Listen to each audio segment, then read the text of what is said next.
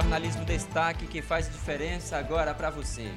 Nesse momento, 12 horas e 1 minuto, agora nossos destaques. Alarme ajuda a polícia a recuperar a motocicleta roubada em Caxias. Dia D da campanha de vacinação antirrábica para animais acontece em Caxias neste sábado. Suspeito de amarrar e matar ex-esposa é preso em São Luís. Ainda na capital, cadela é esfaqueada na cabeça dentro de uma faculdade. Agora no Jornal Destaque.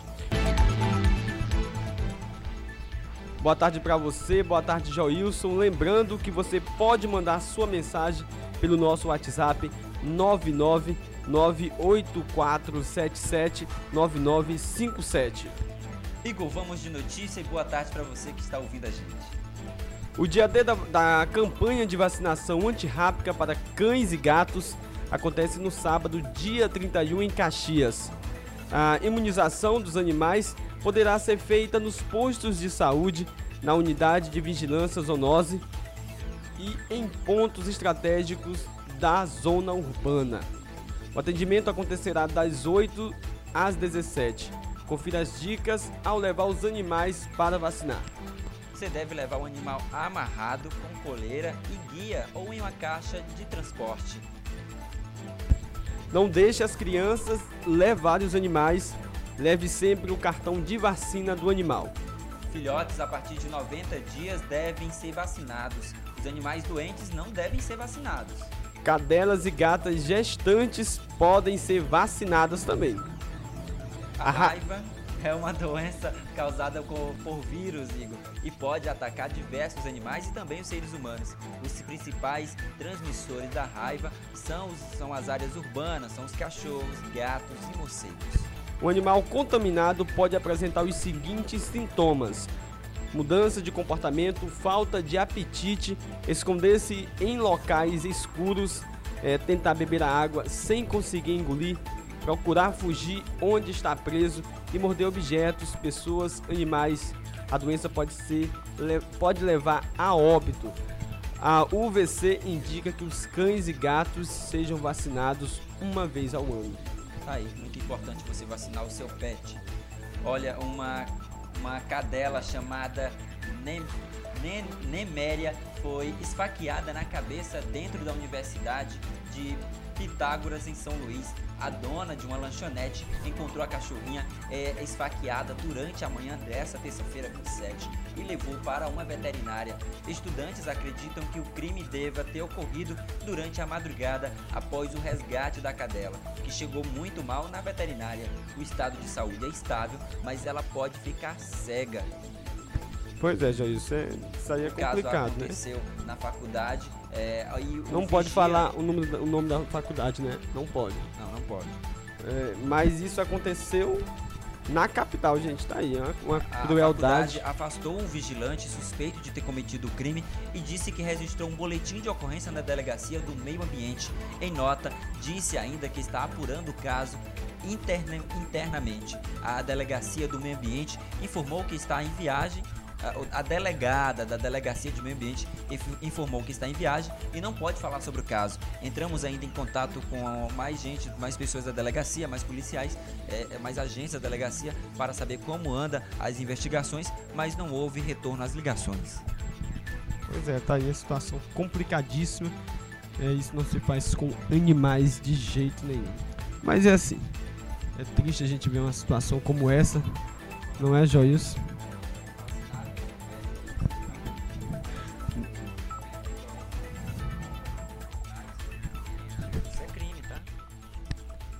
É verdade. Já estava acontecendo. É, o microfone desligado, é ao vivo é assim mesmo.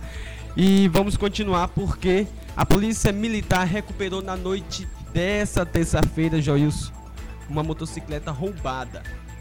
A ação partiu de denúncias de populares que a, a, teria, né, uma motocicleta roubada por bandidos que, que teria também levado documentos pessoais e cartões de crédito. A PM realizou rondas incursões na Coab até localizar a moto um dispositivo de alarme disparado na Avenida da Prosperidade, esquina com a Rua 6. O veículo apreendido foi levado para o primeiro DP, Distrito Policial de Caxias. A gente vai para o intervalo comercial e daqui a pouquinho voltamos com mais Jornal Destaque para você. Você fica bem informado ouvindo a Rádio Destaque.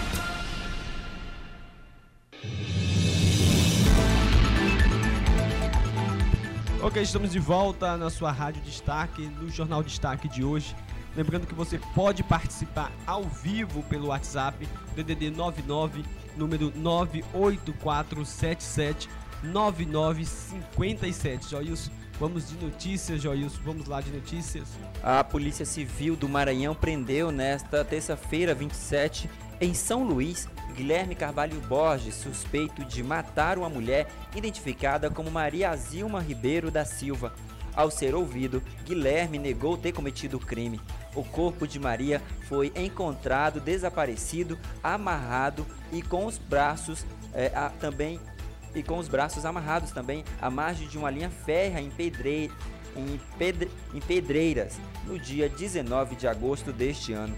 A polícia negou que Guilherme é, a polícia chegou até Guilherme após ouvir várias testemunhas, além de analisar imagens de vídeo monitoramento.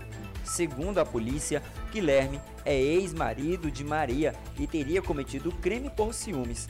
Ele foi preso após um mandato de prisão preventiva e foi encaminhado para o centro de triagem de Pedrinhas. Complicado nessa situação aí. Agora sim a polícia fez seu trabalho. E vamos de mais notícia. Agora vamos para a cidade de Codó com o repórter Marco Silva trazendo um resumo das informações da cidade. Boa tarde, Marcos. Boa tarde, Igor. Boa tarde, Joilson. Boa tarde a todos os ouvintes da Rádio Destaque. Vamos começar a minha participação de hoje falando sobre o vereador delegado Rômulo Vasconcelos, que fez uma declaração polêmica na noite desta terça-feira durante o pronunciamento na sessão da Câmara Municipal de Codó. O parlamentar se manifestava contrário ao projeto de lei de abuso de autoridade aprovado pelo Congresso e que aguarda a sanção do presidente Jair Bolsonaro quando revelou que 90% das conduções da Polícia Militar são, segundo ele, ilegais. Rômulo Vasconcelos disse que se o projeto for sancionado pelo presidente, vai prejudicar o trabalho de agentes públicos, entre eles policiais, civis e militares. Sobre o projeto, a Câmara dos Deputados aprovou em 14 de agosto o projeto que endurece as punições por abuso de autoridade de agentes públicos, entre eles juízes e promotores. Como o texto já passou pelo Senado, depende apenas da sanção presidencial. Entre outros, o texto prevê detenção para quem obtiver prova por meio ilícito, decretar a medida de privação de liberdade em desconformidade com as hipóteses legais ou condução coercitiva de testemunha ou investigado manifestamente descabida ou sem prévia intimação de comparecimento ao juízo. Quem divulgar a gravação sem relação com a prova que se pretende produzir em investigação, expondo a intimidade do investigado ou acusado. O presidente Jair Bolsonaro vem sofrendo pressão para barrar a lei, vista como uma reação do mundo político à Lava Jato. Na última quinta-feira, a Raquel Dodge pediu que o presidente vete o projeto ou parte dele. Mais informações no blog do Marco Silva. Muito obrigado a todos, uma ótima tarde. Daí as informações diretamente da cidade de Codó, no Maranhão.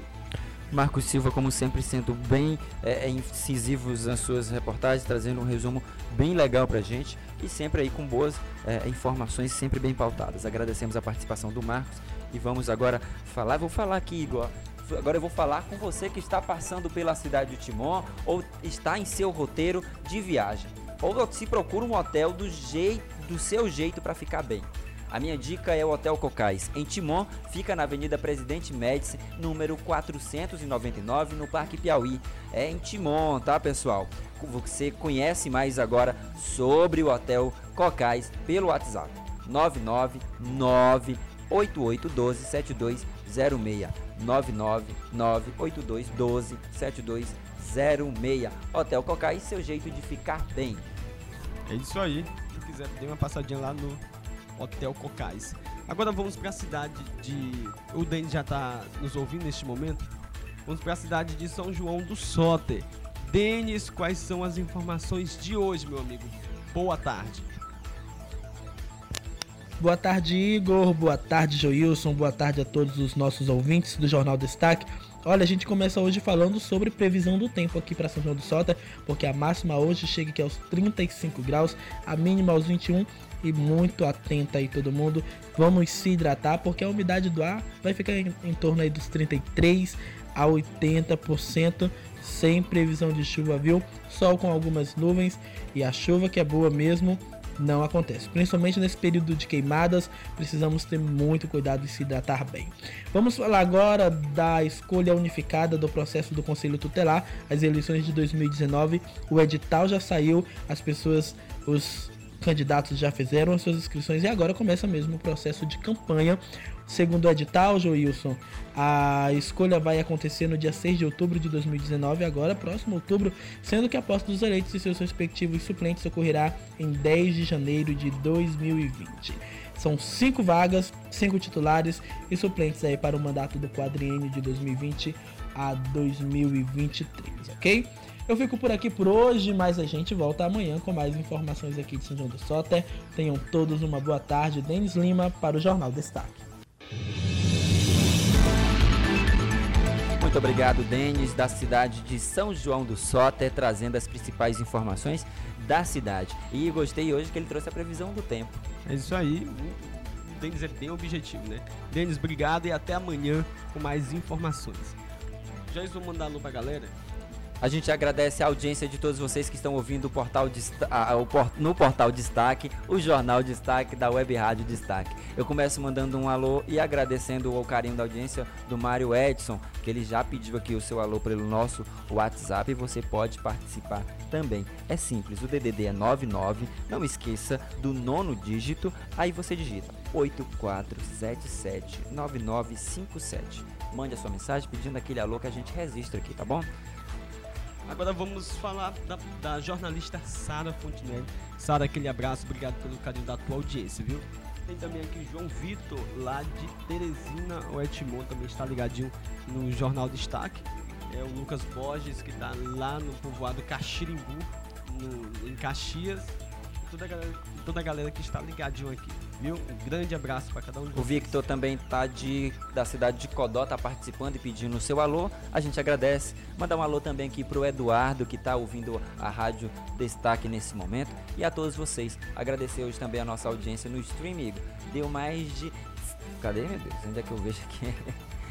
103 pessoas vendo a gente, tá? Muito agradecendo bastante o carinho de vocês. Vamos é, encerrar nosso programa de hoje, agradecer a todos e a Deus por mais uma edição. E em breve traremos mais novidades para vocês que estão nos acompanhando de todo o Brasil. Então é isso. É só é, mandar o último alô aqui pro Anderson Silva. Boa tarde a cada um de vocês. Tchau, tchau.